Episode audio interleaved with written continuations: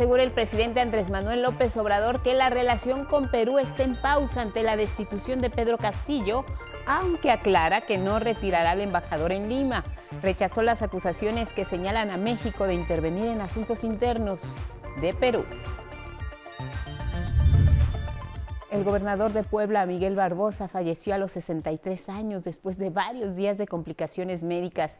Hoy se realizará un homenaje de cuerpo presente en el que se prevé la presencia del presidente Andrés Manuel López Obrador. Cualquiera de los aspirantes presidenciales de Morena tienen la capacidad para relevarme, dijo el jefe del Ejecutivo. Aseguró que hay un ambiente de cordialidad y que no habrá rupturas en el movimiento de transformación, pero aún así los exhortó a evitar confrontaciones. En el mundo, el futbolista Amir Reza fue sentenciado a muerte por las autoridades de Irán por defender públicamente los derechos y libertades de las mujeres. Es acusado de enemistad con Dios y uno de los once sentenciados a la horca. Felices los argentinos abarrotaron las calles de Buenos Aires para celebrar que su selección estará en la final de Qatar luego de derrotar 3-0 a Croacia. Hoy Marruecos tendrá su máxima prueba frente a Francia para definir al otro finalista.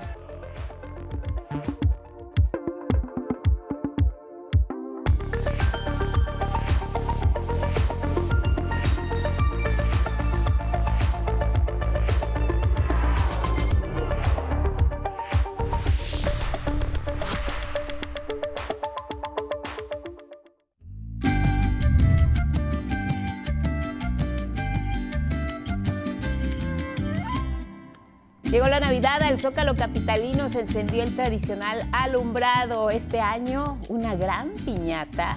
Está en la avenida 20 de noviembre, es el objeto más grande que se haya puesto en este lugar para estos festejos tradicionales y típicos.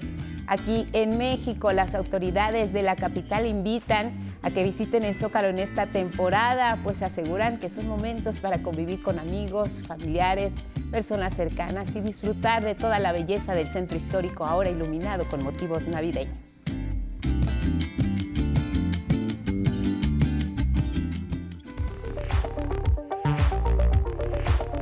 Con estas imágenes que son noticia les damos la bienvenida. Buenos días a quienes nos ven y nos escuchan a través de la señal del 11 y sus distintas plataformas. Como siempre, lo más relevante aquí en nuestra pantalla.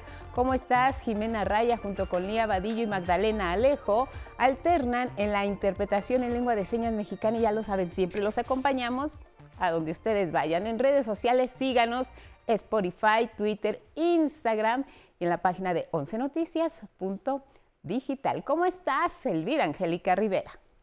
Guadalupe, muy buenos días. Miércoles 15 de diciembre les recordamos a todas y todos que nos pueden seguir a través de Radio IPN en el 95.7 de FM. Muy buenos días a quienes nos escuchan y nos ven a través de Jalisco TV del Sistema Jalisciense de Radio y Televisión. También estamos en Radio Universidad Veracruzana 90.5 de FM y lo invitamos a que nos comparta su opinión y sus comentarios con el hashtag 11 Noticias.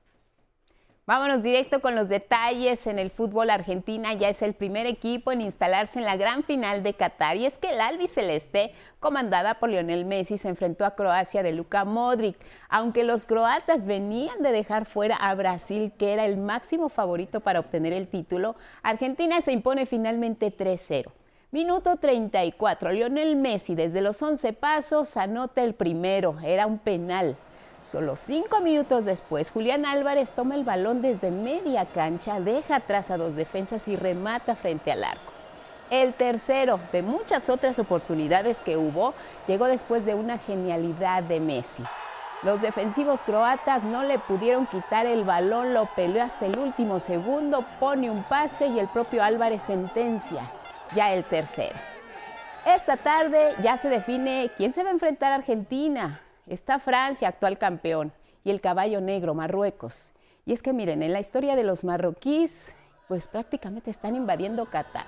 Entre hoy y mañana, miles de aficionados están ya listos para, para ver este juego, disfrutar incluso posiblemente de su triunfo. Son 13 mil aficionados, muchos de ellos con boletos regalados por la Federación de Marruecos. Algunos medios aseguran que el éxito de esta selección viene gracias a esto, a lo que vemos en pantalla, la convivencia, el amor materno. el director técnico del equipo, Walid Regradi, decidió que sus jugadores invitaran a sus mamás a la concentración. Les cubrieron todos los gastos, han estado con ellos, los han impulsado y hoy con ese espíritu van a salir por todo. Quieren ser finalistas ya en la fiesta del desierto. Y en contraparte, con los momentos de alegría que se han vivido, el futbolista iraní Amir Nas Hasadani fue condenado a muerte por apoyar las protestas a favor de los derechos de las mujeres en su país. Esto lo denuncia la Federación Internacional de Asociaciones de Futbolistas Profesionales.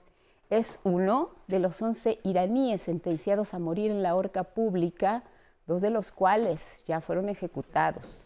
Los tribunales de Teherán también condenaron a otras 400 personas a prisión de 10 años por su participación en estas protestas por defender los derechos de las mujeres. Y vámonos con otros temas porque la inestable situación política en Perú continúa, por lo que nuestro gobierno en un acto de mesura decidió esperar y así fue como lo indicó el presidente Andrés Manuel López Obrador. Mi compañero Armando Gama nos informa de esto. El gobierno de México abrió una pausa en sus relaciones diplomáticas con Perú esto tras la crisis política que enfrenta la nación sudamericana, originada por la destitución la semana pasada de su mandatario Pedro Castillo. Así lo informó el presidente Andrés Manuel López Obrador y aseguró que nuestro país no retirará a su embajador en Lima. Pues está en pausa, en espera de lo que suceda y ojalá se busque una salida democrática recordó que la diplomacia mexicana históricamente no extiende reconocimientos a gobiernos extranjeros. Esa, señaló, es una doctrina de la política exterior. Ni para bien ni para mal, no existe en México lo de reconocimiento a ningún gobierno extranjero.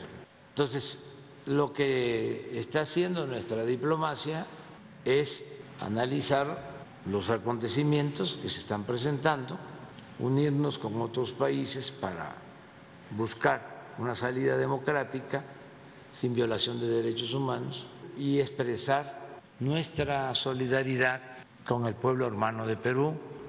En apego a acuerdos internacionales se recordó los gobiernos de México, Argentina, Bolivia y Colombia exhortaron a Perú respete la voluntad de sus ciudadanos quienes eligieron democráticamente como su presidente a Pedro Castillo.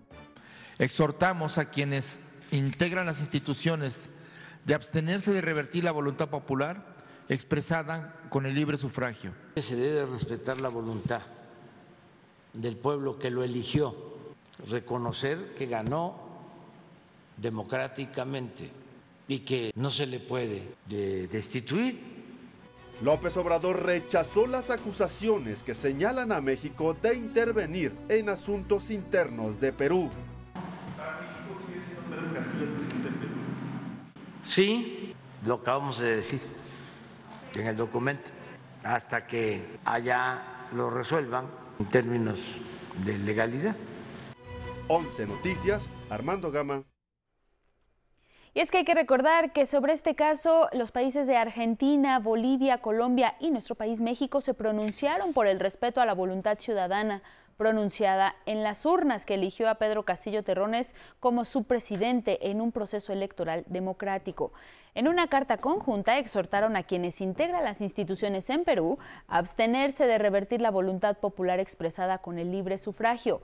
Recordaron que desde el día de su elección el presidente Castillo ha sido víctima de un antidemocrático hostigamiento, violatorio de la Convención Americana sobre Derechos Humanos y a partir de su detención ha sido objeto de un tratamiento judicial de la misma manera violatorio de la propia convención, conocida como Pacto de Costa Rica, aprobada desde 1969. El gobierno de Perú respondió este martes que las decisiones contrarias al orden constitucional y democrático que adoptó el expresidente Castillo el pasado 7 de diciembre llevaron al Congreso a decidir su vacancia. Expresó que respeta los derechos humanos de Castillo y llamó a consultas a los embajadores de los cuatro países firmantes del pronunciamiento. Y miren, la molestia social que ha llevado a miles de ciudadanos peruanos precisamente a salir a las calles a exigir la restitución de su presidente electo se ha enfrentado a la represión de quienes lo destituyeron. Vamos a ver cuál es la situación en las calles del país andino.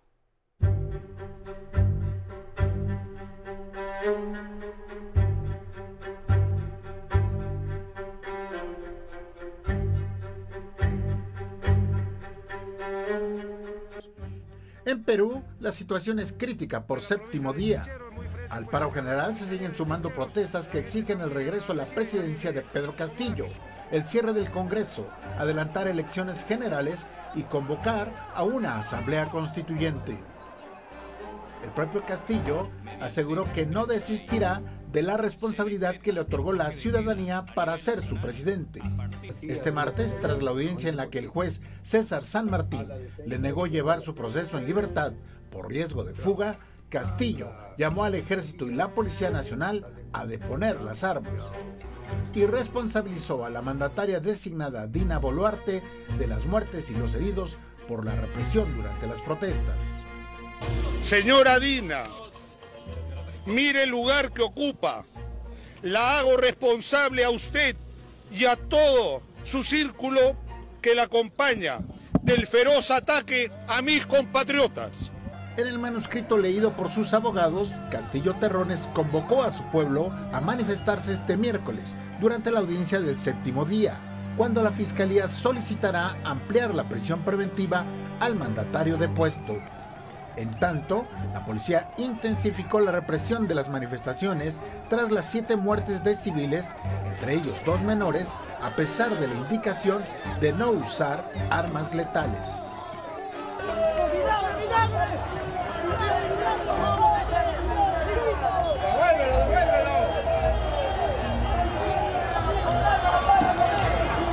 Hemos sido reprimidos la Policía Nacional del Perú, cuando su deber y su obligación es sobre resguardar a la ciudadanía, pero sin embargo cumplen su deber en sentido reverso. Manifestantes bloquean carreteras en 13 de las 24 regiones del país y ocupan los aeropuertos de Puno y Arequipa. 5.000 efectivos permanecen desplegados en Lima. Yo también tengo hijos policías, pero estos miserables, ¿cómo nos provocan? Solo así nos está conduciendo a la, una insurgencia futura. Y lo vamos a insurgir y la gente está en las calles ya tomar las armas. Nos han cercado por todos lados, nos han tirado bombas lacrimógenas. Mire, la, la señora, todos hemos ido a, a hacer nuestra protesta ya que la prensa basura no comunica nada de las noticias. Con información de José Alberto Navarrete, 11 Noticias. Regresamos a información nacional y es que ante las versiones de una posible ruptura al interior de Morena por el proceso de selección de candidato presidencial, el presidente López Obrador hizo algunas aclaraciones.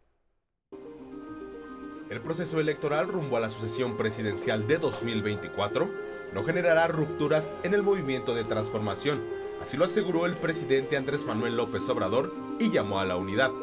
Por encima de personajes aseveró, lo más importante es el pueblo y el proyecto de nación. Al mismo tiempo, exhortó al subsecretario de Seguridad Ricardo Mejía Verdeja respetar los resultados de la encuesta de Morena en la que se perfila al senador Armando Guadiana como candidato de ese partido a la gubernatura de Coahuila. Yo estoy totalmente de acuerdo con ese método y eh, creo que el que participa en una encuesta tiene que aceptar el resultado, porque lo más importante es el proyecto. Y hay quienes dicen, son más avanzados, verdaderos demócratas que están pensando en la transformación y están pensando en la gente, en el pueblo, que es en lo que hay que estar pensando siempre. Que dicen, yo voy a votar independientemente del candidato por la transformación. Pensar diferente, dijo, sería volver al retroceso y a la corrupción. No es el tiempo de los conservadores corruptos. Ya pasó, tuvieron su oportunidad muchísimos años, décadas, y arruinaron al país y empobrecieron al pueblo. Ya la gente no quiere eso. Y rumbo a la elección presidencial, el titular del Ejecutivo destacó que cualquiera de los aspirantes de Morena harán un buen papel Entre ellos mencionó a la jefa de gobierno de la Ciudad de México, Claudia Sheinbaum, al secretario de Gobernación, Adán Augusto López, y al canciller Marcelo Ebrard. Es una dicha enorme tener la posibilidad de un relevo con gente profesional, con quienes ya han tenido responsabilidad. Son gentes con principios, gente honesta, gentes vinculadas al pueblo. Y a la oposición la emplazó a definir a su candidato presidencial. Exhibió una larga lista de prospectos que abanderan el bloque opositor. A esa lista, dijo, se suman nombres como los exgobernadores de Michoacán, Silvana Aureoles, y de Hidalgo, Omar Fayad. Con información de Armando Gama, 11 Noticias. El camino hacia una reforma electoral integral parece despejarse poco a poco con la discusión que este día se dará del llamado Plan B en el Senado de la República. Niteja Germán. El llamado Plan B de la reforma electoral, propuesto por el presidente López Obrador y con el que se busca, entre otras cosas, reducir el presupuesto al INE, será discutido este miércoles en el Pleno del Senado. El grupo mayoritario de Morena y sus aliados, Partido Encuentro Social, Verde y del Trabajo apoyarán estos cambios. Hacia el interior de nuestro movimiento puede haber voces diversas, porque para eso es un parlamento, pero hay una unidad y la unidad es ir con el proyecto. Ante las acusaciones de inconstitucionalidad que hace la oposición, Morena señala que en comisiones se están realizando las adecuaciones al proyecto. A ver cuáles de esas eh, posibles este, inconstitucionalidades se pueden resolver en una en reservas. Por su parte, los partidos de oposición, PAN, PRI y PRD, en compañía de los empresarios Claudio X González y Gustavo de Hoyos, encabezaron una manifestación en la Cámara Alta contra esta reforma, que consideran antidemocrática. Posteriormente, en conferencia de prensa, anunciaron que votarán en contra del proyecto. Hay dos visiones de país la visión retrógrada de López Obrador y la visión que nosotros en el bloque opositor queremos construir a favor de México. Ellos tienen los votos, nosotros tenemos la verdad. La bancada mayoritaria defiende que el llamado Plan B busca en realidad eliminar los gastos onerosos de los consejeros electorales y garantizar un árbitro electoral imparcial. Con imágenes de Miguel Escobar, 11 Noticias, Luis A. Méndez.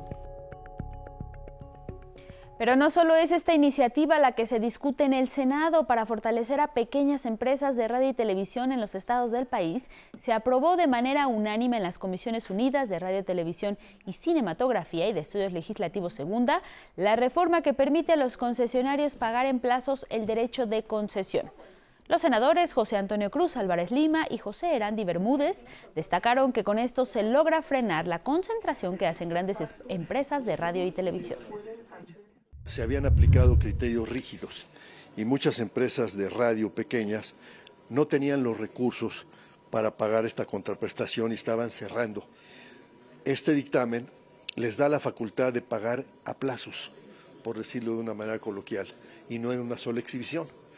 De otra manera, si nosotros no hubiéramos hecho esta reforma, muchas estaciones pequeñas y medianas de radio se ven obligadas a cerrar.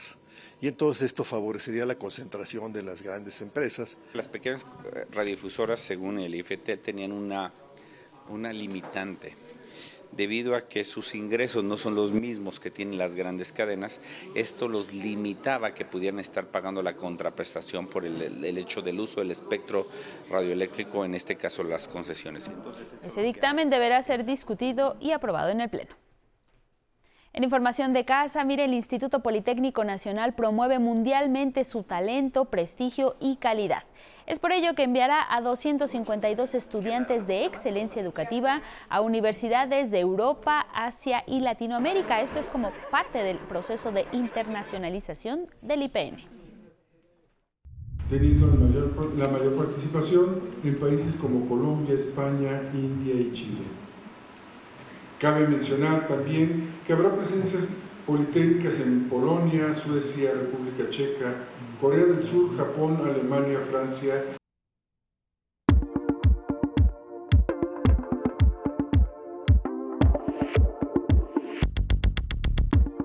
Muy buenos días, ahora vamos con la información deportiva y hablemos de la Fórmula 1. A solo unas semanas de finalizada la temporada, los cambios en las escuderías ya comienzan a aparecer. Ferrari, uno de los equipos más importantes, anunció a Frederick Vasseur como su nuevo director tras la salida de Matías Binotto. La principal tarea de Vasseur será regresar a la escudería roja a lo más alto en las dos competencias, porque Ferrari no gana un mundial de constructores desde el 2008 y su último piloto campeón del mundo fue el finlandés Kimi Raikkonen en 2007. Vasseur llega proveniente de Alfa Romeo. Y en el fútbol americano profesional terminó la semana 14 de la NFL. Los Patriotas de Nueva Inglaterra vencieron 27 a 13 a los Cardenales de Arizona y continúan con la esperanza de alcanzar playoffs. Los Patriotas lograron dar una voltereta gracias a Mac Jones, quien lanzó para 235 yardas, en tanto que Raekwon Macmillan tuvo un crucial regreso para touchdown en un balón suelto. Los que ya no trinarán más son los Cardenales, pues con este resultado quedan fuera de la postemporada, culminando una lamentable racha de cinco derrotas en seis encuentros, las últimas tres consecutivas. Y este jueves inicia la semana 15 con el partido entre los halcones marinos de Seattle y los 49 de San Francisco. Y hasta aquí la información deportiva, Guadalupe. Muchas gracias, gracias Gabriel. Nos vamos a la pausa y regresamos, es breve. Tendremos todos los detalles de los funerales del gobernador de Puebla, Miguel Barbosa. Falleció el día de ayer. Estará presente ahí el presidente Andrés Manuel López Obrador. Al volver de la pausa, esta y otras noticias, acompáñenos.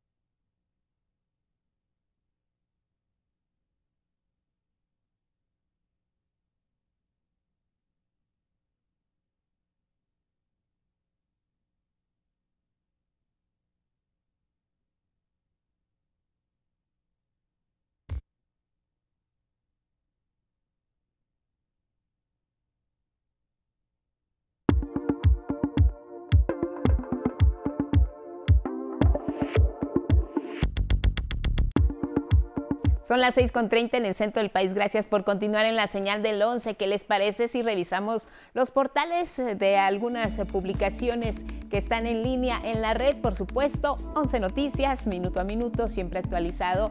Hoy les presentamos que en las fiestas navideñas sí hay que disfrutar en familia y hay un trabajo especial sobre lo que se puede preparar, sobre la cena de fin de año, de Navidad, romeritos, bacalao, la historia, pero sobre todo su influencia virreinal, el origen, platillos que sabemos son herencia del virreinato, pero tienen ingredientes que se utilizaban desde la época prehispánica. Con el paso del tiempo ya son parte de nuestra tradición gastronómica aquí en México. Son dos expertos los que están compartiendo estos tips.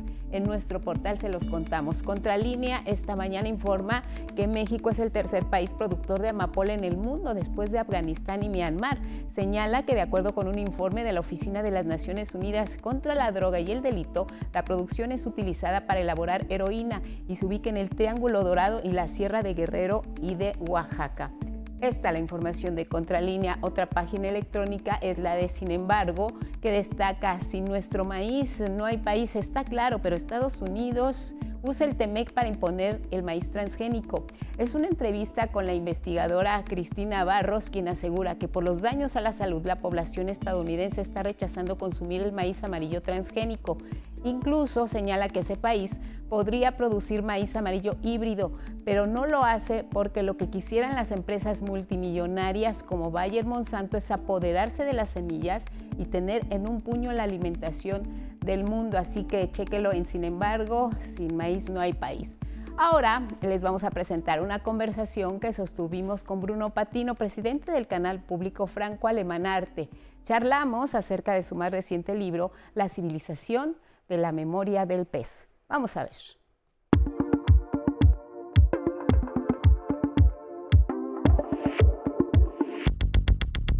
¿Tú cómo has visto en esta era moderna el que ya ahora tengamos que vivir de la mano de la tecnología, Bruno, de acuerdo con lo que tú has estudiado? Bueno, lo, lo que he intentado estudiar es por qué nosotros somos dependientes de nuestros teléfonos móviles, por qué no los dejamos al lado y además por qué en las redes sociales el debate se ha vuelto un combate. Y entonces eso en realidad se explica de manera muy simple no solamente es la tecnología, sino la tecnología con un modelo económico. Y trato de, digamos, de contar de manera entretenida, pero también teórica, por qué hemos llegado a este punto. Ahora, tú hablas de, o ubicas esta relación de las personas con los medios de comunicación con un símil, que es un pez que ve mediante eh, pues un cristal lo que hay en torno, pero es una persona que está atrapada, sujeta a un espacio. Sí, estamos en una pecera en realidad. Este, esta pantalla de día y nos abre sobre el mundo entero, pero al fin y al cabo pasamos todo el día como encerrados ¿no? en esta pecera. Y bueno, eh, también cuento eso que, un, día me lo mostraron en un seminario de YouTube, que eh, trataron de medir el tiempo de atención de, una pez, de un pez rojo. Y este tiempo de, atención en realidad son de 8 segundos. Resulta que el nuestro, por lo menos el de los milenios que han crecido con ese móvil en la mano, es de 9 segundos. Estamos a punto, a un segundo, de convertirnos en peces rojos en realidad. Pero además, Bruno, eh, por lo que tú compartes en tu publicación, son nueve segundos, pero en realidad es tiempo lo que nos está quitando toda esta atención sobre las redes, sobre nuestro eh, eh, destino hacia un teléfono móvil, hacia una pantalla. Es tiempo lo que hay ahí. Exactamente, y por una razón bien simple. Esas compañías se financian gracias a la publicidad y la publicidad es el tiempo que pasamos en las redes sociales y en esas plataformas. Y entonces desarrollan herramientas que vienen de vez en cuando de las neurociencias, de las ciencias computacionales, para que nosotros pasemos un tiempo máximo en esas redes. Y es por eso que al final no la podemos dejar así, estamos siempre mirando eh, el móvil y siempre, siempre, incluso cuando estamos haciendo algo otro, estamos en familia, en pareja, estudiando, estamos trabajando, pero hay una fuerza más fuerte que nosotros que nos empuja a mirar esa pantalla y trato de contar y explicar por qué nos sucede eso. Ahora, ¿esto cómo influye, Bruno, en nuestro comportamiento como seres humanos, como familia, como sociedad, como compañeros de trabajo, como personas que eh, nos eh, comunicamos unos a otros o de plano ya no nos comunicamos y todo el tiempo estamos así? Siempre así. Entonces, primero, la capacidad de atención, la capacidad de concentrarse, esa capacidad, porque siempre eh, algo viene, una solicitación digital viene, un mensaje llega, una alerta viene y nos interrumpe siempre. El tiempo nos está robado el tiempo. Pero también, digamos que porque esas, esas redes organizan los mensajes de manera económica y aceleran tipos de mensajes y frenan otros tipos de mensajes. Y los mensajes que resultan acelerados en realidad son los mensajes más eficientes económicos, entonces los mensajes que apuntan a nuestra emoción, nuestra rabia, nuestra risa, nuestro escándalo. Y entonces al fin y al cabo, ese diálogo general no es un debate, es un combate porque es algo emocional.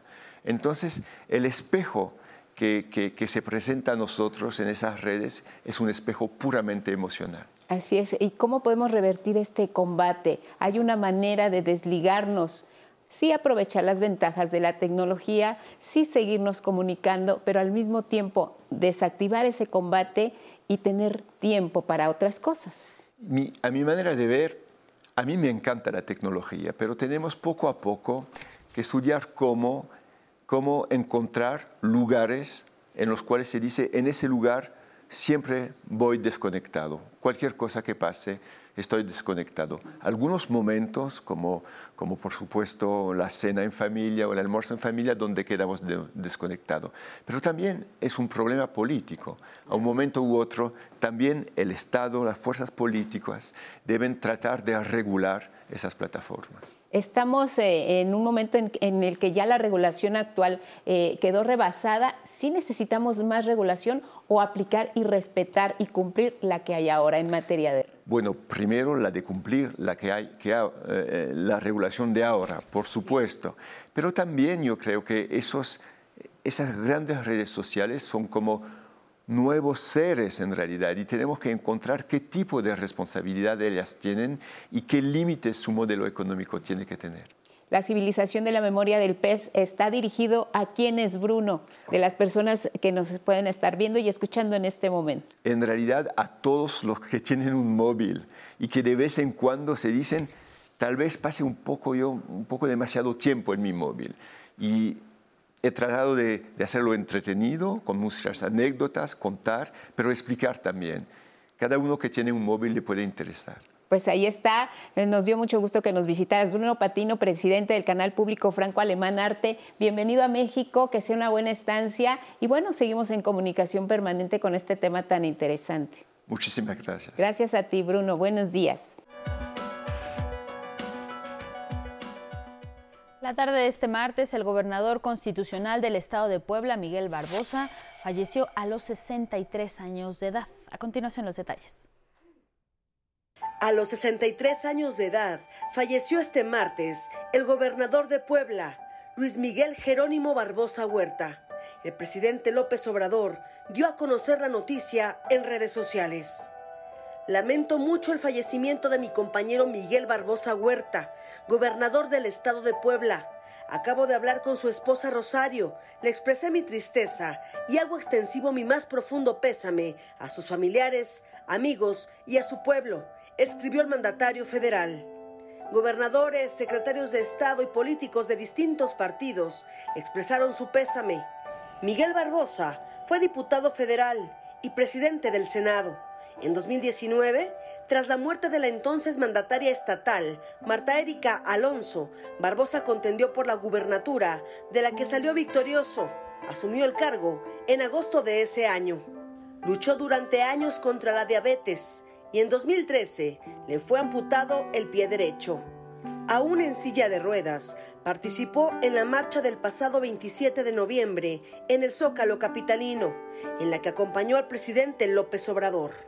Al tratarse de un gobierno que excedía los dos años de gestión, no se convocará a nuevas elecciones. El Congreso del Estado elegirá a un gobernador sustituto.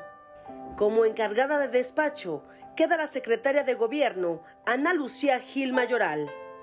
Se realizarán tres homenajes de cuerpo presente.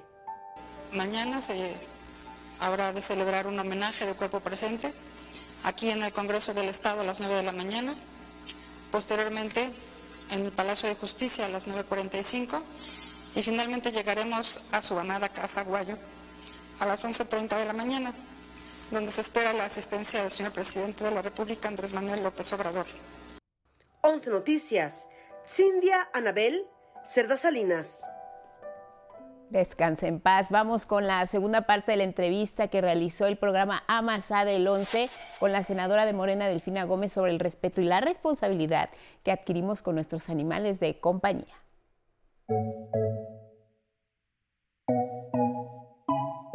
Yo creo que cuando una persona adopta a un, animalito, eh, él nos adopta a nosotros.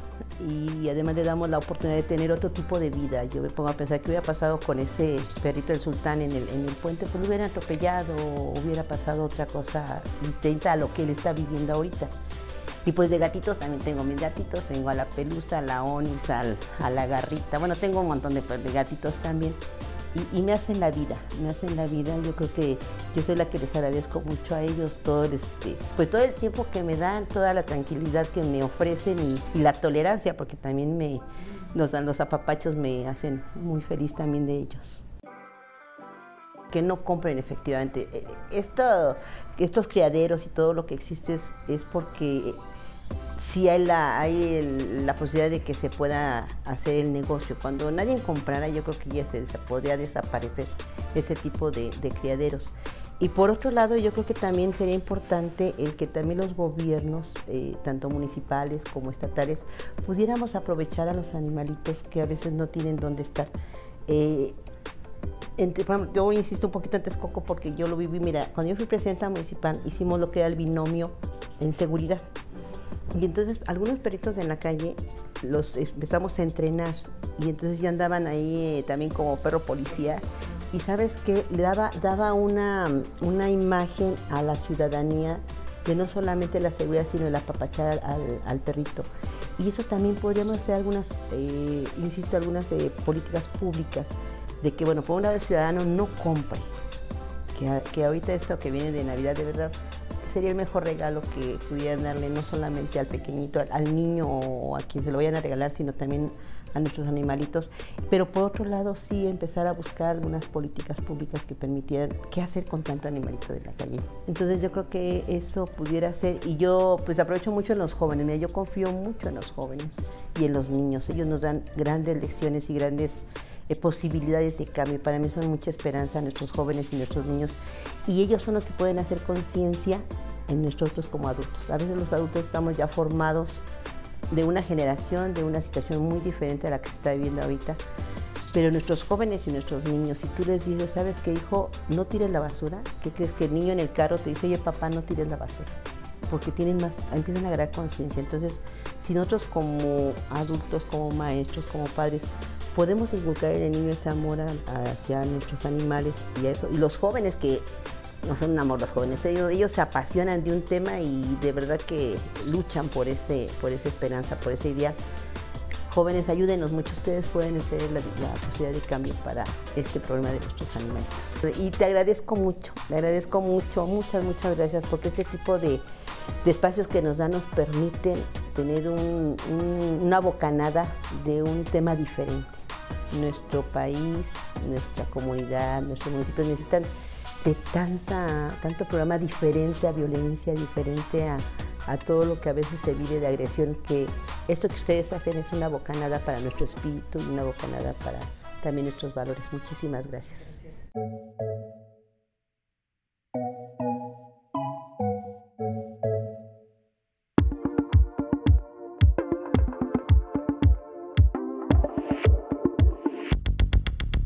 Y vamos con información cultural y es que México y Marruecos celebran 60 años de relaciones diplomáticas y para festejarlo se realiza una serie de actividades culturales para fortalecer los vínculos entre ambas naciones.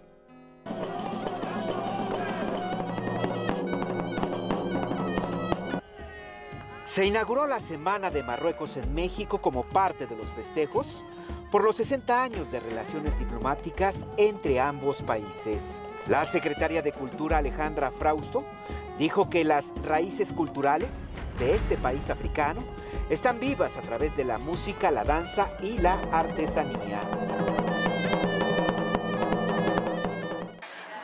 Tener la posibilidad de encontrar la riqueza de este país de manera gratuita, eh, los propios artesanos llevando a cabo su trabajo, la elaboración minuciosa de este trabajo, que lo conozcan, que prueben la extraordinaria cultura alimentaria de este país eh, y las exposiciones. La presidenta de la Asociación de Regiones de Marruecos, Barca Boulda, señaló que ambos países pueden fortalecer sus relaciones a través de la cultura. Yo creo que el eje cultural es lo más importante, señora ministra, en el que podemos invertir para fortalecer las relaciones entre ambos países, para llegar a conocernos más. Más tarde, en el Palacio de Minería, Patricia Dávila, secretaria de Desarrollo Internacional de la UNAM, dijo que la máxima casa de estudios tiene convenios con esa nación más allá de lo político. La UNAM ha fortalecido convenios con diferentes instituciones de educación superior marroquíes para el intercambio de estudiantes y académicos, el desarrollo de investigaciones y la creación de las cátedras conjuntas en nuestras casas de estudio y muchas más que... Por su parte, la presidenta de la Asociación de Regiones de Marruecos habló de la importancia que tiene la educación en un país. No se puede, un país no se puede desarrollar sin educación. Un país no se puede desarrollar sin élite política, pero también económica y científica. Es muy importante. Ya por la noche se ofreció una cena de gala en la Casa Miguel Alemán para celebrar las seis décadas de relación entre México y este importante país africano, a la que acudió el director general de Canal 11, Carlos Brito. Durante la velada, el embajador de Marruecos en México se pronunció por la construcción de una alianza económica. La senadora Olga Sánchez Cordero deseó suerte a la selección de fútbol de Marruecos en su encuentro con Francia y pronosticó imparcialidad del árbitro mexicano. Y para disfrute del público en general, la exposición de la Semana de Marruecos podrá apreciarse en el Palacio de Minería y en el Centro Cultural Los Pinos hasta este 17 de diciembre. Las imágenes Cristian Meléndez y Carlos Izquierdo, con información de Anabel Ramírez, 11 Noticias, Gerardo Martínez Fernández. En otros temas, el destacado arquitecto y maestro en el mundo de la escenografía Alejandro Luna falleció este lunes. A lo largo de su carrera fue galardonado con la Medalla Bellas Artes 2016 y el Premio Nacional de Ciencias y Artes 2001. Aquí le contamos parte de su legado. Alejandro Luna superó a sus maestros, al menos aquellos que le decían que el talento solo duraba cuatro años, y también dio la razón a aquellos que sostenían que era un director de closet. Así, la huella de quien empezó a estudiar arquitectura en la UNAM, luego pasó a filosofía y terminó como estudiante de arte dramático y escenografía con Enrique Ruelas, Fernando Wagner, Antonio López Mancera y Justino Fernández conocimientos a los que sumó las vivencias personales que lo llevaron a ser parte de 250 obras de teatro, 25 óperas, 10 coreografías y cintas como Frida, Naturaleza Viva de Leduc, Cabeza de Vaca de Echevarría y Santa Sangre de Jodorowsky. Alejandro Luna fue comisario de la primera cuatrienal de escenografía y arquitectura teatral en Praga. Recibió el Premio Nacional de Ciencias y Artes en 2001 ingresó como miembro de la Academia de Artes de México en 2005.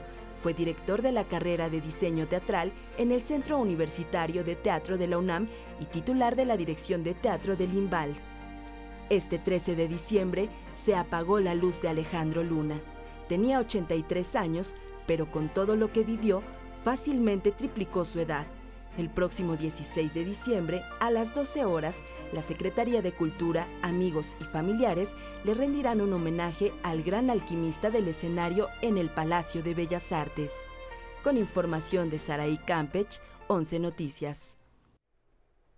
El Palacio de Bellas Artes se viste de gala para ser testigo de los premios en el mundo de la cultura. Los rubros de literatura, música y teatro fueron los galardonados y en la semana se entregarán más premios a otras categorías. Después de dos años de ausencia, se retomó la entrega de las medallas Bellas Artes 2020, 2021 y 2022 a creadores artísticos en la sala Manuel M. Ponce del Palacio de Bellas Artes. La primera tanda correspondió a los rubros de literatura, música y teatro, pero antes, la titular del Instituto Nacional de Bellas Artes y Literatura recordó al escenógrafo Alejandro Luna Sé que en nuestros corazones y en nuestra emoción está presente el último latido del corazón de quien desde la arquitectura y la escenografía hizo una revolución del diseño escénico y con ello del teatro mexicano en la segunda mitad del siglo XX. No puedo en este momento omitir que el día de hoy estamos despidiendo al gran Alejandro Luna, para quien pediría que le hiciéramos un reconocimiento con un minuto de aplausos a su larga trayectoria.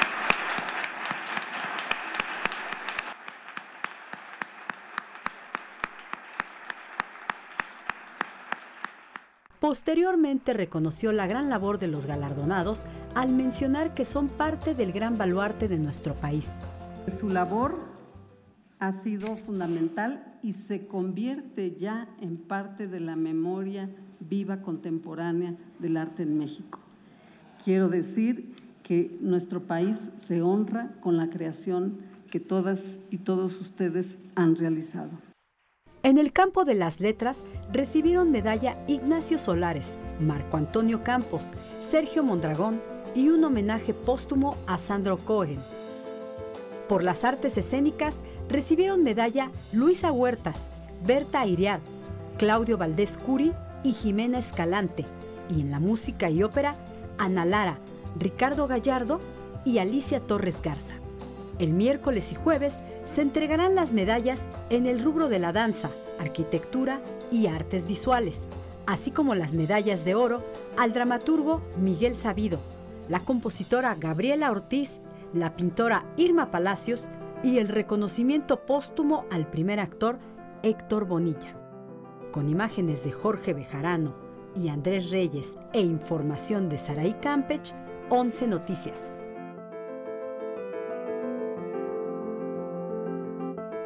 Hace planes Alex García.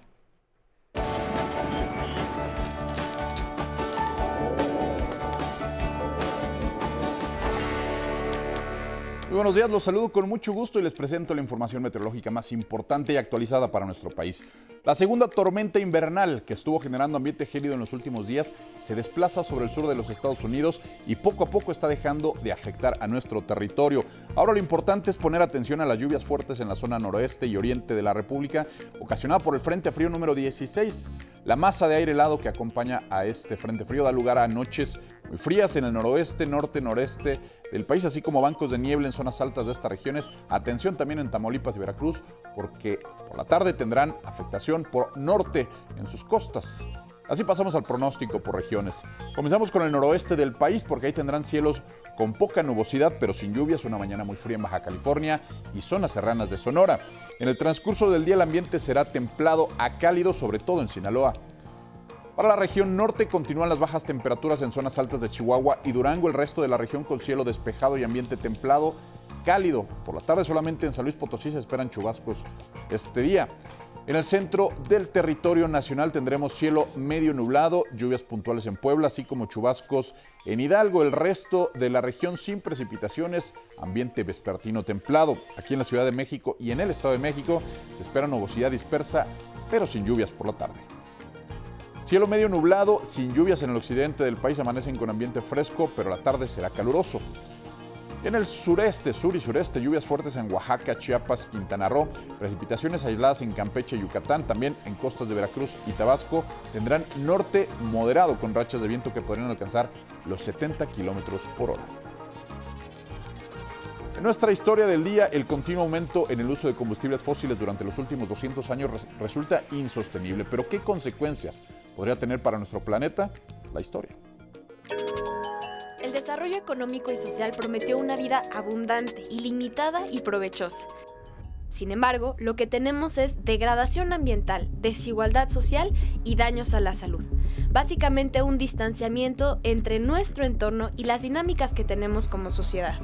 Este modelo está basado en los combustibles fósiles, principales responsables de la actual crisis climática en la que estamos. Es una crisis con una capacidad destructiva brutal. ¿no? Estamos hablando de descomponer y de desarticular los ciclos naturales del planeta, ¿no? que es lo que estamos provocando, eh, que pusieron las condiciones para permitir la vida como la conocemos. Esto quiere decir tiempos de cosecha, abastecimiento de agua, regiones vivibles, eh, líneas de costa. ¿no? O sea, todas estas, cosas, estas cuatro cosas que acabo de enlistar son, son esenciales para muchísimas partes del país. Pablo Montaño, coordinador de Conexiones Climáticas, explica por qué aún no se han tomado acciones inmediatas. La razón por la cual no se ha tomado como una emergencia es que se ha buscado que no se considere una emergencia. Las principales petroleras del mundo se encargaron de minar ese acuerdo, de sembrar duda en eh, distintos gobiernos clave para la firma del acuerdo y lo mismo están haciendo ahora.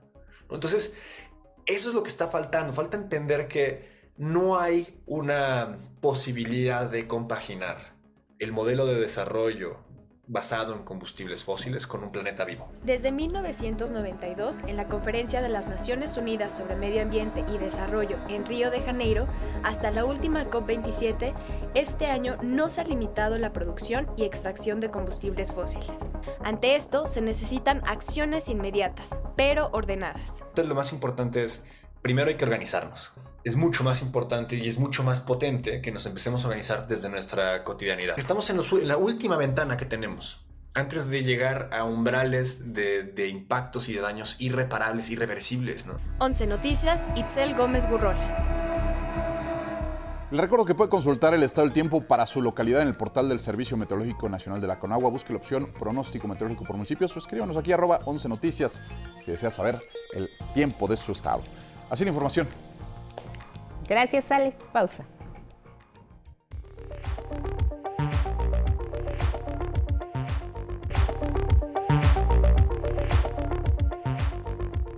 Continuamos con más noticias esta mañana aquí en el 11, rodeados de Nochebuenas hermosas. Miren, ¿quiénes se tienen que vacunar contra la influenza?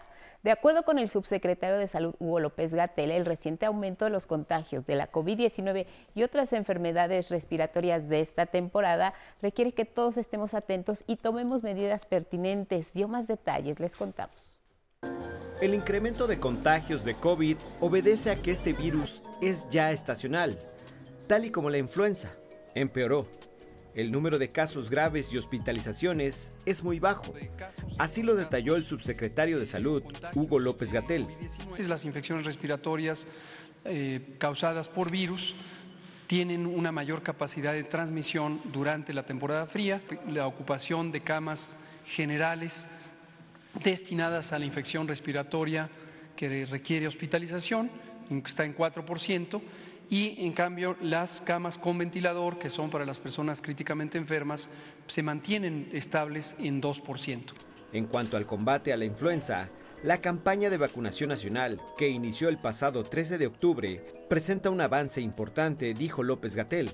Llevamos ya 24 millones de dosis aplicadas, esto es el 62% de la cobertura para todo el sector. Tenemos la meta a final de diciembre, en unas eh, tres semanas más, que es 70%, de modo que vamos a buen ritmo. Hizo un llamado a que las personas pertenecientes a grupos vulnerables acudan al módulo de salud más cercano a vacunarse contra la influenza. Es una vacuna que se destina a personas adultas mayores de 60 años, personas o niñas y niños que tienen menos de 5 años, entre 6 meses y 5 años, mujeres embarazadas, muy importante, mujeres embarazadas que se vacunen contra la influenza y personas que tienen ciertas enfermedades que también hemos comentado muchas veces, diabetes, hipertensión, enfermedad cardiovascular o pulmonar crónica, o personas que tienen inmunosupresión. Debido a que la vacuna impide el riesgo de muerte que genera en esos grupos poblacionales, el subsecretario conminó a los jóvenes dejar las dosis contra la influenza a las personas que se encuentran en riesgo. Y ante esta temporada de invierno, se difundió en la conferencia matutina las medidas de protección para evitar infecciones respiratorias agudas. 1. Usar cubrebocas adecuadamente. 2. Vacunarse. 3. Limpiar superficies con frecuencia. 4. Lavarse las manos. 5. Si estás enfermo, quedarse en casa. 6. Estornudar correctamente. Cubrirse con el antebrazo. Respecto al brote de meningitis en Durango, las autoridades sanitarias aclararon que no se trata de una enfermedad que se transmite de persona a persona. Detallaron que el origen del contagio pudo originarse por la aplicación de anestesias. 11 Noticias. Mire, las denuncias en contra de la administración anterior en el gobierno de Tamaulipas se siguen acumulando y los casos de posible corrupción siguen saliendo a la luz, como el que se refirió el presidente López Obrador. Armando Gama nos cuenta. El presidente López Obrador reconoció al gobernador de Tamaulipas, Américo Villarreal, por denunciar un boquete económico de 500 millones de pesos al erario tamaulipeco, presuntamente sustraídos por funcionarios de la administración encabezada por el panista Francisco Javier García Cabeza de Vaca. Hace bien el gobernador Américo, como todos los gobernadores, porque si se encuentra que hay un desfalco y se mantiene en sigilo, en secreto, si hay encubrimiento, pues se cae en la complicidad. Aclaró que la acusación de desfalco a las arcas públicas es un delito que debe perseguir la Fiscalía Estatal.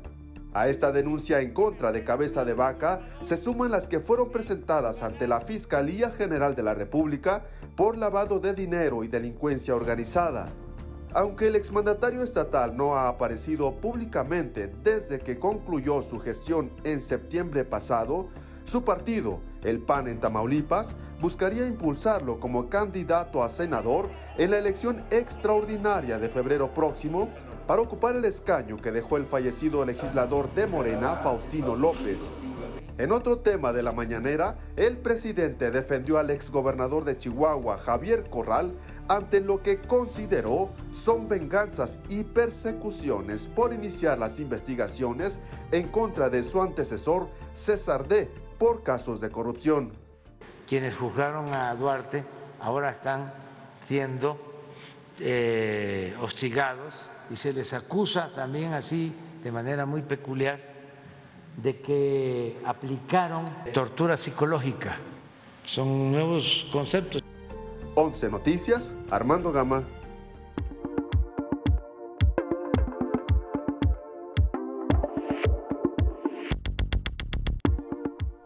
La información de ciencia, uno de los sueños más grandes de físicos en todo el mundo es la generación de energía a partir de la unión de átomos, como lo que ocurre en el Sol, la llamada fusión nuclear. Se ve más cerca de lograrse, y esto tras el anuncio de hace unas horas, el día de ayer, por parte de investigadores del Laboratorio Nacional Lawrence Livermore. Esto, esto fue lo que dijeron. Estados Unidos inaugura una nueva era en la producción de energía, la fusión nuclear creada por el hombre. Científicos del Laboratorio Nacional Lawrence Livermore en California lograron esta hazaña que podría ser uno de los avances más trascendentes en décadas. Es la primera vez que se ha logrado esto en un laboratorio en todo el mundo. Simplemente podemos poner a este como una de las hazañas más impresionantes del siglo XXI. La tecnología actualmente en las centrales nucleares solo permitía alcanzar la fisión, es decir, la división del núcleo de un átomo pesado para poder obtener energía. Durante muchos años, científicos en todo el planeta han trabajado para alcanzar la fusión nuclear, que es combinar dos átomos de hidrógeno para formar un átomo de helio mucho más pesado, pero donde se libera una gigantesca cantidad de energía. Este proceso solo ocurre de forma natural en estrellas como nuestro Sol.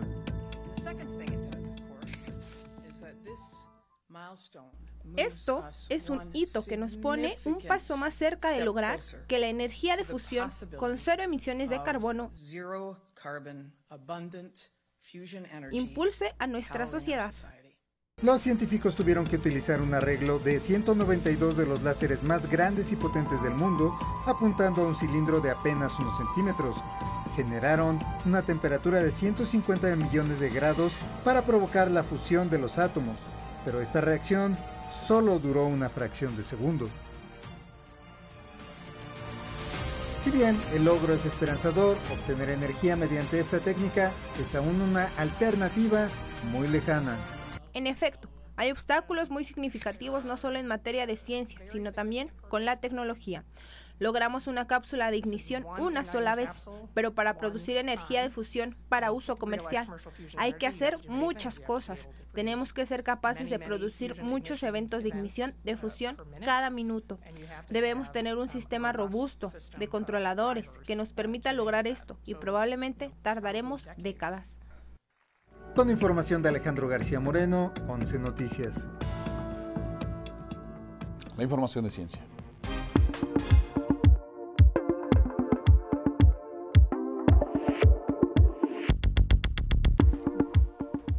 Vamos con información internacional. Iniciamos revisando algunos medios en el mundo. En España, el país informa que el Parlamento Europeo destituye a la vicepresidenta que cobró de Qatar.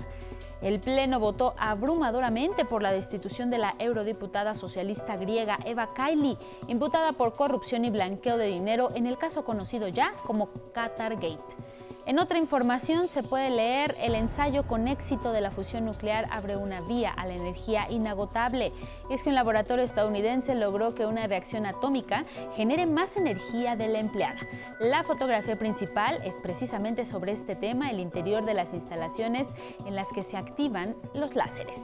Nos vamos a Estados Unidos con The Wall Street Journal que asegura que el fundador de la plataforma de intercambio de criptomonedas FTX es acusado de fraude. Informa que un fiscal federal acusó a Sam Bankman Fred de robar miles de millones de dólares de los clientes del intercambio de criptomonedas mientras engañaba a los inversionistas y prestamistas.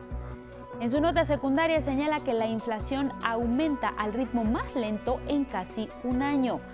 La fotografía principal de este diario precisamente se observa al fundador de FTX al ser presentado esposado ante un tribunal en Bahamas. Nos vamos a Perú con el periódico El Comercio. Urge restablecer el orden ante violencia y vandalismo.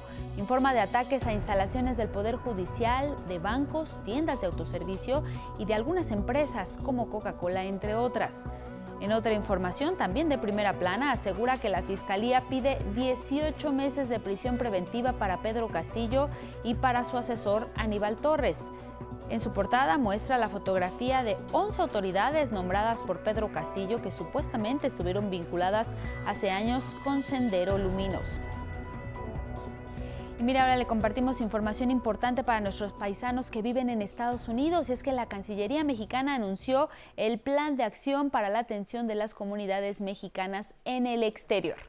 Los 52 consulados de México en ese país actuarán cada uno como una procuraduría de defensa de nuestros paisanos. Serán conectados mediante una red informática con los registros civiles de 31 estados para facilitar la expedición de actas de nacimiento. Se brindará también asistencia jurídica a mexicanos encarcelados en el país vecino y se reforzará la atención consular a jóvenes Dreamers de origen mexicano, que son más de 494 mil tener ese apoyo de ellos y saber que aunque resido en otro país, tengo el apoyo de mi país natal y siempre están proveyendo por, uh, por todos los jóvenes y todos los otros mexicanos que residen en el exterior. La red consular en Estados Unidos ampliará además la asistencia a personas con discapacidad, integrantes de la comunidad de la diversidad sexual y se incorporarán más lenguas indígenas. Y en más beneficios para migrantes en Estados Unidos, el comisionado de Asuntos Migratorios de Nueva York, el mexicano estadounidense Manuel Castro, inauguró las oficinas que dan asesoría legal gratuita a migrantes que solicitan asilo. Desde septiembre se ha atendido a más de 8 mil personas, la mayoría de Centro y Sudamérica, para tramitarles identificación y seguro médico. Mucho apoyo, sobre todo en la parte emocional, la parte de salud, ya que venimos pues, de pasar una situación bastante fuerte. En tanto, en El Paso, Texas, la patrulla fronteriza colocó una barda de metal en la orilla del río Bravo para evitar el ingreso de más indocumentados, luego de que más de 1.500 ingresaron a pie desde México para pedir asilo. En la Casa Blanca, el presidente de Estados Unidos, Joe Biden, firmó la ley del respeto al matrimonio entre parejas del mismo sexo, con lo cual entra en vigor.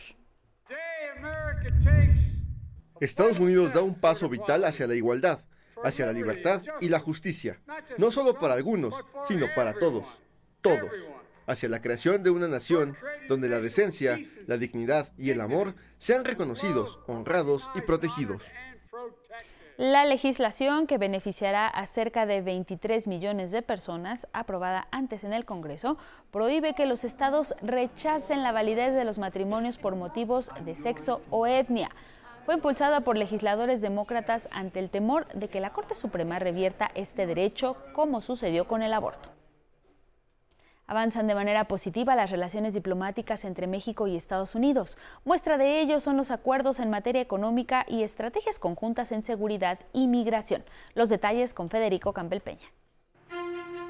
¿Hacia dónde se dirige la relación bilateral entre México y Estados Unidos? Las relaciones de los Estados Unidos eh, eh, han eh, tenido un desarrollo favorable, por supuesto auspiciadas por el diálogo constante entre sus autoridades, pero también en esta constante voluntad de mutuo entendimiento. Comercio, seguridad y migración son los tres ejes rectores sobre los cuales se basa la cooperación entre ambos países. El comercio entre México y Estados Unidos alcanzó en 2021 el récord de 661 mil millones de dólares. Somos el principal socio económico, comercial de Estados Unidos en el mundo. Esto se acaba de lograr hace relativamente poco. Tras la renegociación del Telecán que regía desde 1994, este comercio es regulado a partir de julio de 2020 por el Tratado México-Estados Unidos-Canadá. México es eh, de los países, si no es el, que el país más atractivo para la inversión extranjera, por el tratado eh, con Estados Unidos y Canadá. Está creciendo como nunca la inversión extranjera. Los dos países mantienen el diálogo de alto nivel y de seguridad, que incluye el combate al narcotráfico, lavado de dinero, inteligencia y combate al tráfico de personas. Este año se realizaron 5.500 operativos en Estados Unidos para desmantelar a las bandas de trata, de acuerdo con el Departamento de Seguridad Nacional. En paralelo se realiza una cooperación permanente en infraestructura fronteriza con la modernización de las garitas de Otay Mesa en Baja California y Nuevo Laredo, Tamaulipas. También se construyó un túnel en el aeropuerto de Tijuana para que los pasajeros con visa de ingreso a Estados Unidos crucen a San Diego. Otra de las buenas prácticas pues es este túnel que existe entre Tijuana y el, aeropuerto de Tijuana y el aeropuerto de San Diego, ¿no? Para hacer, por ejemplo, un, ofrecer mayor cantidad de rutas internacionales que va pues, a beneficiar a ambos países. El presidente López Obrador ha puesto particular énfasis en avanzar en la integración de América del Norte durante la cumbre de líderes de América del Norte de los presidentes de México, Estados Unidos y el primer ministro de Canadá, que se realizará en nuestro país el 9 y 10 de enero. Sí quiero eh, en esa cumbre de América del Norte, tratar de nuevo lo de la integración de América. Porque eh, está demostrado que nos ayuda la integración económica con respecto a nuestras soberanías. 11 Noticias, Federico Campbell Peña. Nos vamos al viejo continente y es que el Parlamento Europeo destituyó del cargo de vicepresidenta a la legisladora griega Eva Kaili, detenida por sospechas de corrupción, organización criminal y blanqueo de capitales en la Eurocámara, en un caso que podría estar ligado a la competencia mundialista en tierras cataríes. La Fiscalía de Bélgica ordenó el arresto de Kylie y de otras tres personas por sospechas de recibir fuertes sumas de dinero de un estado del Golfo Pérsico, Qatar, para defender sus intereses en el Parlamento Europeo. La eurodiputada de 44 años de edad fue arrestada en Bruselas el domingo, después de que hallaron en su casa bolsas repletas de efectivo. En Grecia, sus bienes fueron congelados por la Fiscalía por presunto lavado de activos. Kylie negó las acusaciones. La posición de la señora Kylie es que es inocente. Inequívocamente, el dinero que se encontró no tiene nada que ver con ella. Cualquier pregunta relacionada con el dinero solo puede ser respondida por su pareja. El presidente de Colombia, Gustavo Petro, firmó la ley de reforma tributaria aprobada por el Congreso y que aportará los recursos presupuestales para contribuir al proceso de paz definitivo en ese país. Los cambios al marco impositivo entrarán en vigor en 2023. Contemplan un aumento radical en la captación para el erario que redistribuirá los recursos para garantizar la posesión de tierras en los sitios que marcaron el conflicto guerrillero durante décadas. Mostrará los objetivos mismos que nos propusimos al pedirle a parte de la sociedad colombiana un mayor esfuerzo tributario, con la expansión de la educación pública superior. Tiene que ver con la reforma agraria, que es un instrumento directamente productivo durante la ceremonia de sanción de la reforma, el presidente Petro se congratuló porque estos cambios legislativos no crearon inestabilidad. Nuestra moneda, dijo, se mantiene estable. En temas nacionales, en el Estado de México, una turista coreana fue rescatada luego de sufrir una caída en parapente en la zona boscosa de Valle de Bravo. La mujer de 51 años fue trasladada por rescatistas del grupo Relámpagos a un hospital de la Ciudad de México. De acuerdo con las autoridades mexiquenses, resultó politraumatizada, por lo que fue trasladada al centro médico ABC en la capital del país. La unidad Relámpagos, perteneciente a la Secretaría de Finanzas del Estado de México, realizó la búsqueda, localización y evacuación aeromédica de la lesionada. En Oaxaca suman más de mil evacuados en el municipio de Matías Romero, en la región del Istmo de Tehuantepec, luego de la fuga de amoníaco que aqueja la región desde hace cuatro días. No se reportan personas lesionadas. La Coordinación de Protección Civil del Estado de Oaxaca asegura que se mantienen activos los refugios temporales para dar atención a los habitantes de la agencia Donají afectados por esta fuga mientras Petróleos Mexicanos avanza en la reparación del ducto sin presentarse un nuevo alertamiento por fuga de amoníaco. También en Oaxaca, decenas de personas se manifestaron quitándose los zapatos en el centro de la ciudad por el encarcelamiento injustificado de dos mujeres de origen indígena adultas mayores en San Martín Peras y Marcelina Vega y Guadalupe Ortiz, esposa y suegra del presidente municipal del municipio. Llevan ya seis días retenidas en la cárcel local. Un grupo de adversarios al edil las llevaron a la fuerza en represalia por negarse a lanzar una convocatoria para elegir a una nueva autoridad regida por usos y costumbres.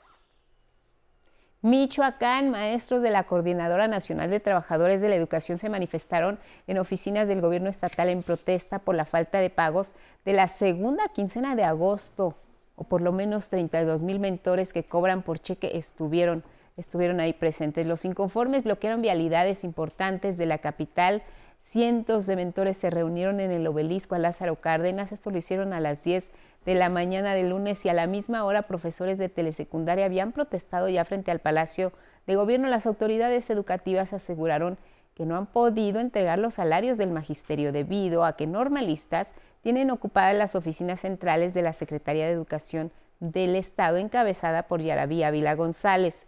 En respuesta, los dirigentes de la coordinadora afirmaron que no existe justificación para que les paguen. En Guerrero, un hombre fue asesinado mientras se encontraba en un camastro de la playa Papagayo. La víctima fue atacada a balazos junto a otra persona que había llegado herido a ese lugar y que alcanzó a huir. Durante el ataque, de acuerdo a los primeros reportes policiales, en el lugar se localizaron casquillos percutidos de 9 milímetros. Al lugar arribaron efectivos del Ejército y de la Guardia Nacional, quienes acordonaron la zona, mientras que el personal de la Fiscalía del Estado realiza las investigaciones correspondientes. Y nos vamos a Tabasco. Una pipa cargada de diésel se incendió al interior de una bodega en la comunidad de Pechucalco cuando la pesada unidad estaba estacionada. Hasta el momento se desconocen las razones del incendio, aunque se especuló que podría haber sido un cortocircuito lo que detonó que esta unidad se envolviera en fuego. De igual forma, trascendió que una persona resultó lesionada. A este lugar acudieron elementos del cuerpo de bomberos para sofocar el incendio, pues también se había informado que la pipa pudiera explotar, ya que de acuerdo con los propietarios de la bodega estaba cargada de combustible. Colores, formas, texturas y sabores mexiquenses se mostrarán el día de hoy hasta el jueves en la exposición Hecho a mano es sinónimo de hecho con el corazón, que inauguró la senadora Delfina Gómez Álvarez. Se trata de productos de artesanas y artesanos del Estado de México que venderán sus productos en el área de la cuña del Senado de la República y de esta forma mostrar la diversidad cultural de ese estado del pueblo tomí, representado en sus tapetes que llegan a todo el mundo, y el Valle de Toluca engalanado por las velas, la talabartería y las creaciones de palma, Son unas pequeñas muestras de las manos sabias de nuestros artesanos y artesanas mexiquenses. Muchas gracias por reactivar nuestro baluarte de creación de obras de arte, por hacer que nuestra historia jamás se olvide. En la inauguración también estuvieron presentes el senador Higinio Martínez y Gabriel García. Al tomar la palabra, las artesanas y artesanos reconocieron la importancia de estos eventos para reactivar su economía. Si bien es cierto, la población en general se vio muy afectada por la pandemia, más nosotros como sector artesanal. Es por eso que agradecemos el que se realicen este tipo de eventos para reactivar nuestra economía, ya que, de, esto dependen muchas de nuestras familias. Y avanza el llamado Plan B de la reforma electoral en el Senado. Se realizó ya la primera lectura del dictamen de esta reforma. Se espera que en la sesión se discute y en su caso se apruebe. El llamado Plan B de la reforma electoral, propuesto por el presidente López Obrador y con el que se busca, entre otras cosas, reducir el presupuesto al INE, será discutido este miércoles en el Pleno del Senado. El grupo mayoritario de Morena y sus aliados, Partido Encuentro Social, Verde y del Trabajo apoyarán estos cambios. Hacia el interior de nuestro movimiento puede haber voces diversas, porque para eso es un parlamento, pero hay una unidad y la unidad es ir con el proyecto. Ante las acusaciones de inconstitucionalidad que hace la oposición, Morena señala que en comisiones se están realizando las adecuaciones al proyecto. A ver cuáles de esas eh, posibles este, inconstitucionalidades se pueden resolver en una en reservas. Por su parte, los partidos de oposición, PAN, PRI y PRD, en compañía de los empresarios Claudio X González y Gustavo de Hoyos, encabezaron una manifestación en la Cámara Alta contra esta reforma, que consideran antidemocrática. Posteriormente, en conferencia de prensa, anunciaron que votarán en contra del proyecto. Hay dos visiones de país. La visión retrógrada de López Obrador y la visión que nosotros en el bloque opositor queremos construir a favor de México. Ellos tienen los votos, nosotros tenemos la verdad. La bancada mayoritaria defiende que el llamado Plan B busca en realidad eliminar los gastos onerosos de los consejeros electorales y garantizar un árbitro electoral imparcial con imágenes de Miguel Escobar, 11 Noticias, Luis A. Méndez. Regresamos al estudio con más noticias esta mañana aquí en el 11. El pueblo es quien va a decidir y votar por el candidato. Palabras del presidente Andrés Manuel López Obrador al referirse a la próxima contienda electoral en 2024 y añadió que se piensa diferente. Los mexicanos ya no quieren el retroceso y menos la corrupción. El proceso electoral rumbo a la sucesión presidencial de 2024 no generará rupturas en el movimiento de transformación, así lo aseguró el presidente Andrés Manuel López Obrador y llamó a la unidad. Por encima de personajes aseveró, lo más importante es el pueblo y el proyecto de nación. Al mismo tiempo, exhortó al subsecretario de Seguridad Ricardo Mejía Verdeja respetar los resultados de la encuesta de Morena en la que se perfila al senador Armando Guadiana como candidato de ese partido a la gubernatura de Coahuila. Yo estoy totalmente de acuerdo con ese método y eh, creo que el que participa en una encuesta tiene que aceptar el resultado porque lo más importante es el proyecto. Y hay quienes dicen, son más avanzados, verdaderos demócratas que están pensando en la transformación y están pensando en la gente, en el pueblo, que es en lo que hay que estar pensando siempre. Que dicen, yo voy a votar, independientemente del candidato, por la transformación. Pensar diferente, dijo, sería volver al retroceso y a la corrupción. No es el tiempo de los conservadores corruptos. Ya pasó, tuvieron su oportunidad muchísimos años, décadas, y arruinaron al país y empobrecieron al pueblo. Ya la gente no quiere eso. Y rumbo a la elección presidencial, el titular del Ejecutivo destacó que cualquiera de los aspirantes de Morena harán un buen papel Entre ellos mencionó a la jefa de gobierno de la Ciudad de México, Claudia Sheinbaum, al secretario de Gobernación, Adán Augusto López, y al canciller Marcelo Ebrard. Es una dicha enorme tener la posibilidad de un relevo con gente profesional, con quienes ya han tenido responsabilidad. Son gentes con principios, gente honesta, gentes vinculadas al pueblo. Y a la oposición la emplazó a definir a su candidato presidencial. Exhibió una larga lista de prospectos que abanderan el bloque opositor.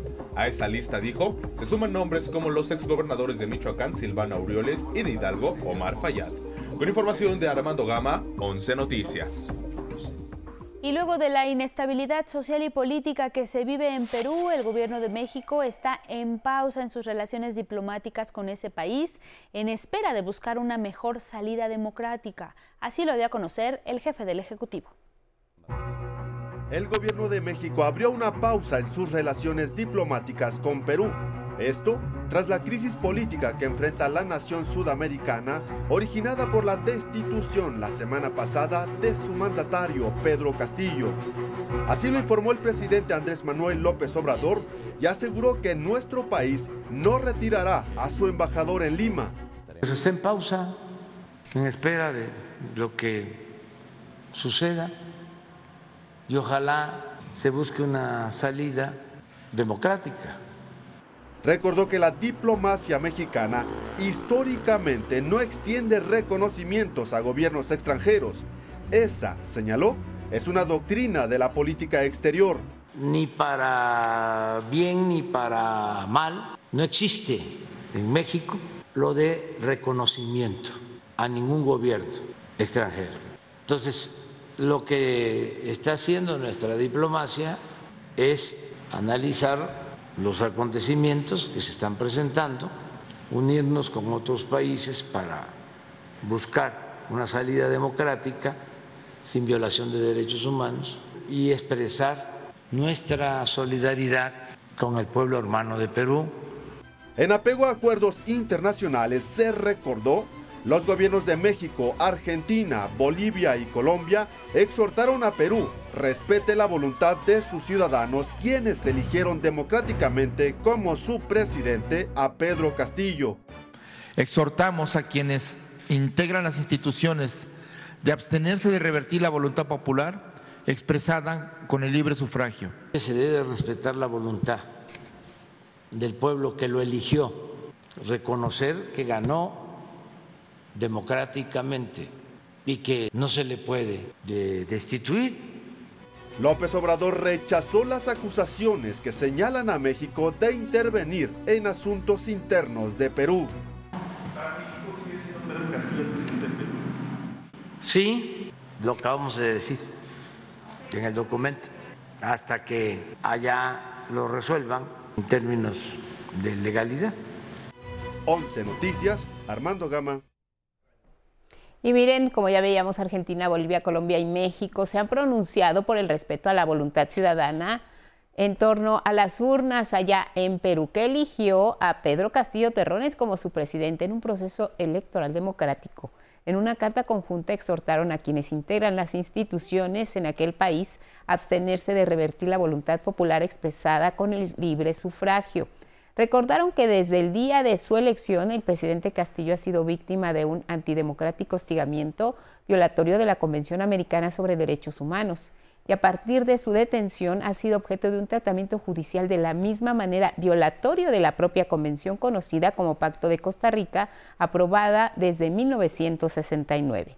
El gobierno de Perú respondió el martes que las decisiones contrarias al orden constitucional y democrático que adoptó el, expresidente Castillo el pasado 7 de diciembre llevaron al Congreso a decidir su vacancia.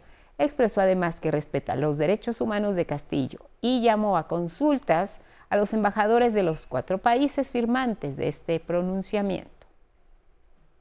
Precisamente la tensión en Perú continúa tras la detención de Pedro Castillo. Este hombre asegura que no desistirá de la responsabilidad que le otorgó la ciudadanía para ser su presidente.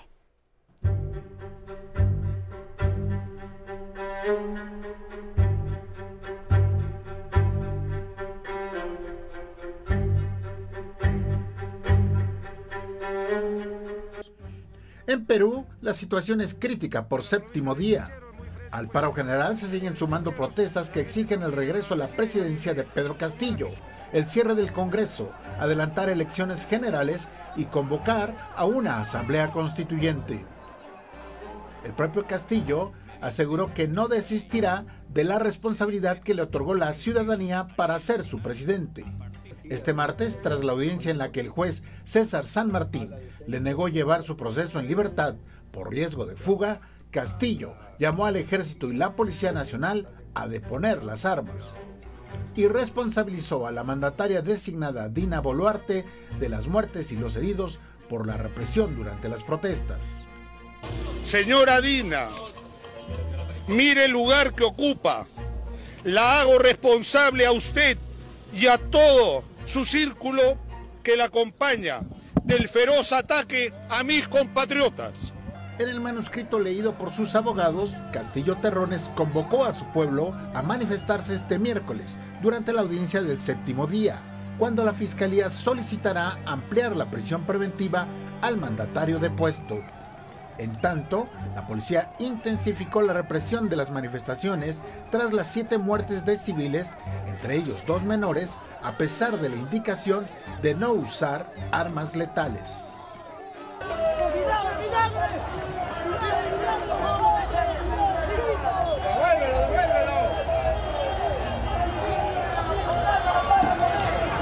Hemos sido reprimidos por la Policía Nacional del Perú, cuando su deber y su obligación es sobre resguardar a la ciudadanía, pero sin embargo cumplen su deber en sentido reverso.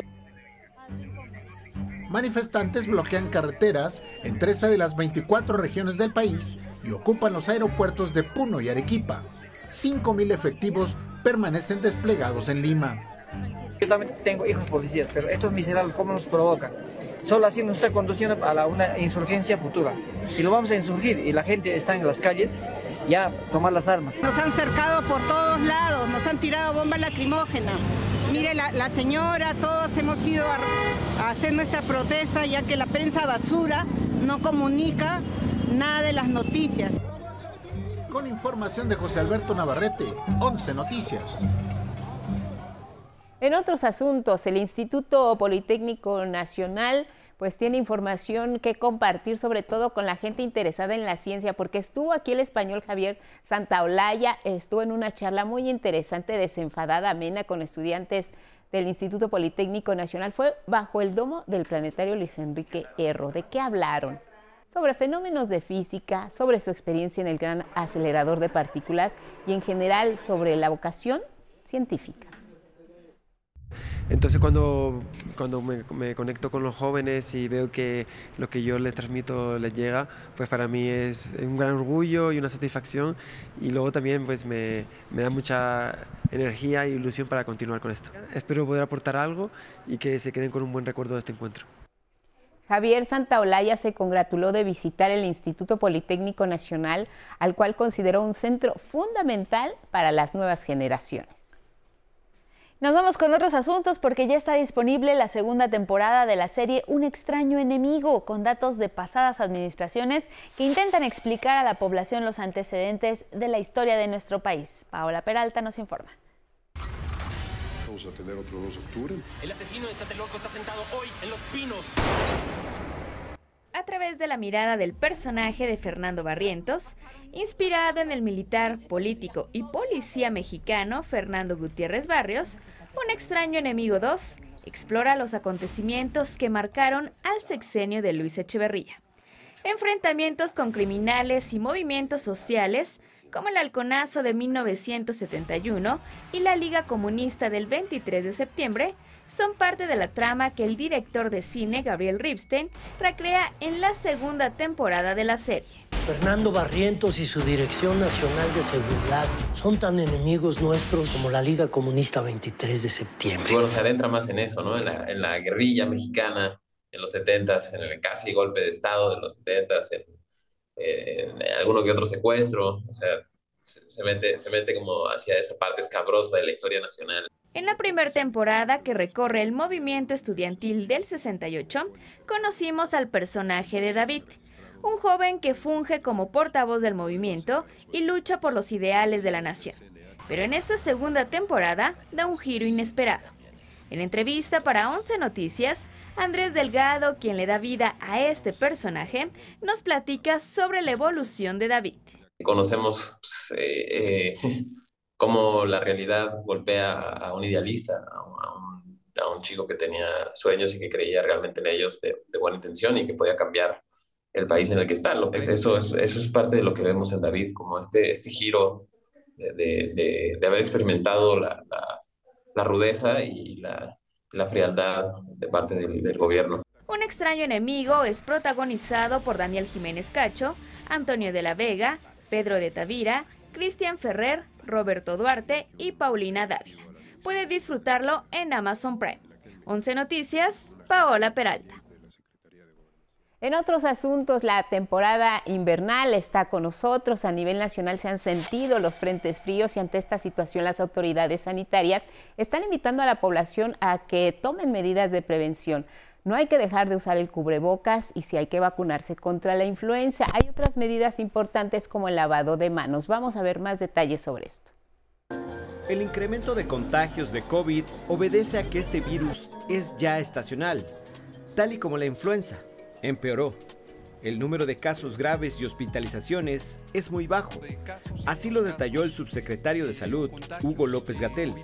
Las infecciones respiratorias eh, causadas por virus tienen una mayor capacidad de transmisión durante la temporada fría, la ocupación de camas generales destinadas a la infección respiratoria que requiere hospitalización, está en 4%, y en cambio las camas con ventilador, que son para las personas críticamente enfermas, se mantienen estables en 2%.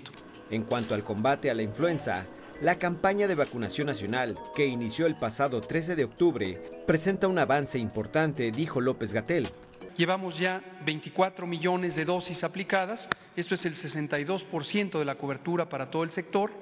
Tenemos la meta a final de diciembre, en un, unas eh, tres semanas más, que es 70%, de modo que vamos a buen ritmo. Hizo un llamado a que las personas pertenecientes a grupos vulnerables acudan al módulo de salud más cercano a vacunarse contra la influenza.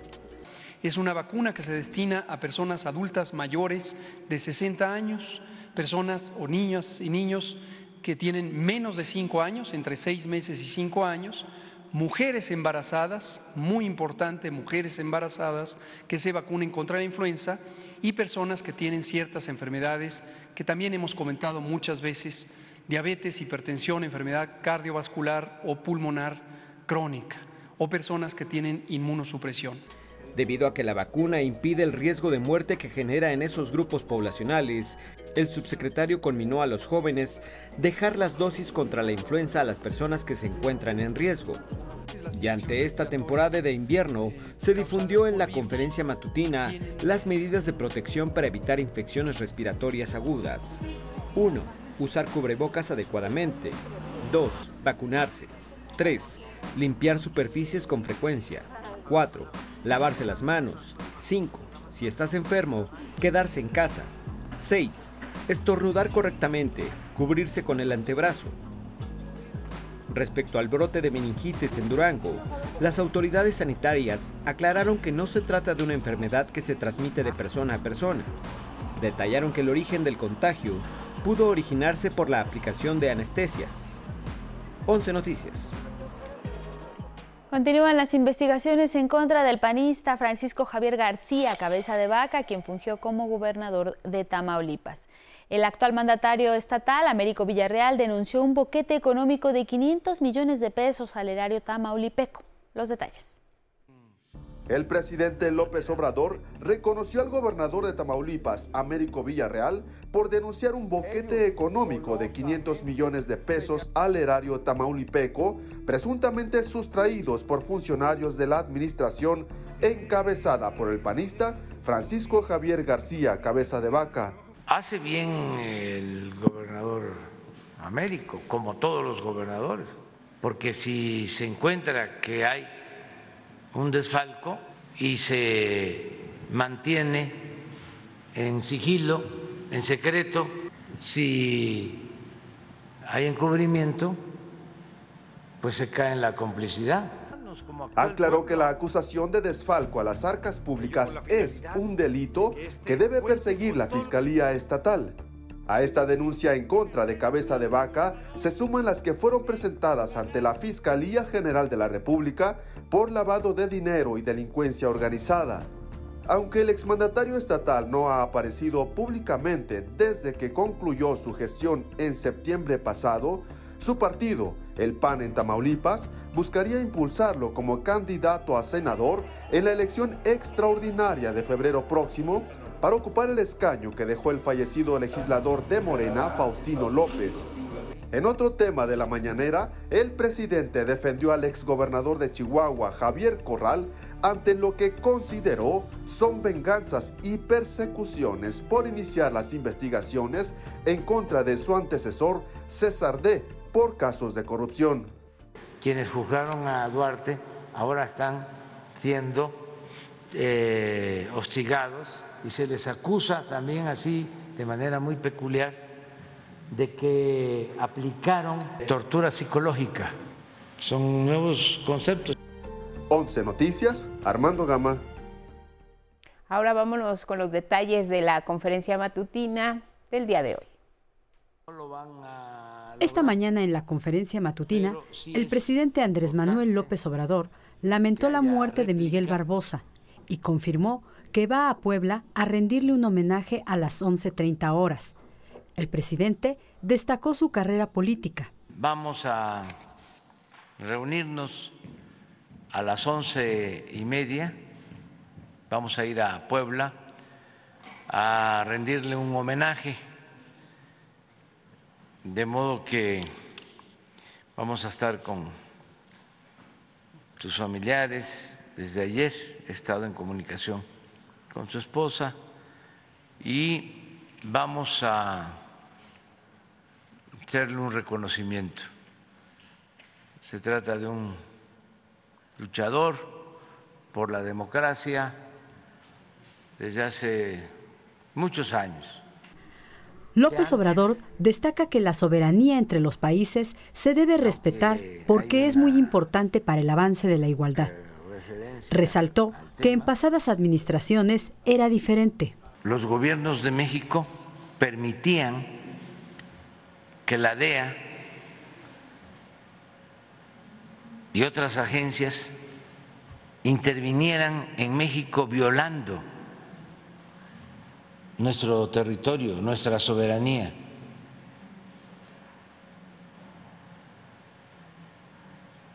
Y él dice que como ya no permitimos eso, ya no se hace nada para combatir. En el miércoles de quién es quién en las mentiras, su encargada Elizabeth García Vilchis aseguró que la oposición está muy pendiente del plan B de la reforma electoral y señaló a medios de comunicación y periodistas por la cobertura tendenciosa que se le da al tema. García Vilchis defendió el proyecto del tren Maya y destacó que es mentira que los tesoros arqueológicos se estén destruyendo por la construcción de la magna obra. 11 Noticias, Esther Rosales. Y bueno, así llegamos al final de este espacio informativo. Gracias a quienes nos siguieron a través de Radio Instituto Politécnico Nacional, a través de todas nuestras redes sociales. Nos vemos y nos escuchamos mañana. Hoy es miércoles 14 de diciembre. Guadalupe, muy buen día. Igual para ti, Elvira Angélica Rivera, y gracias en casa como siempre por su atención y compañía. Viene Diálogos en Confianza, sigan en el 11. Buenos días.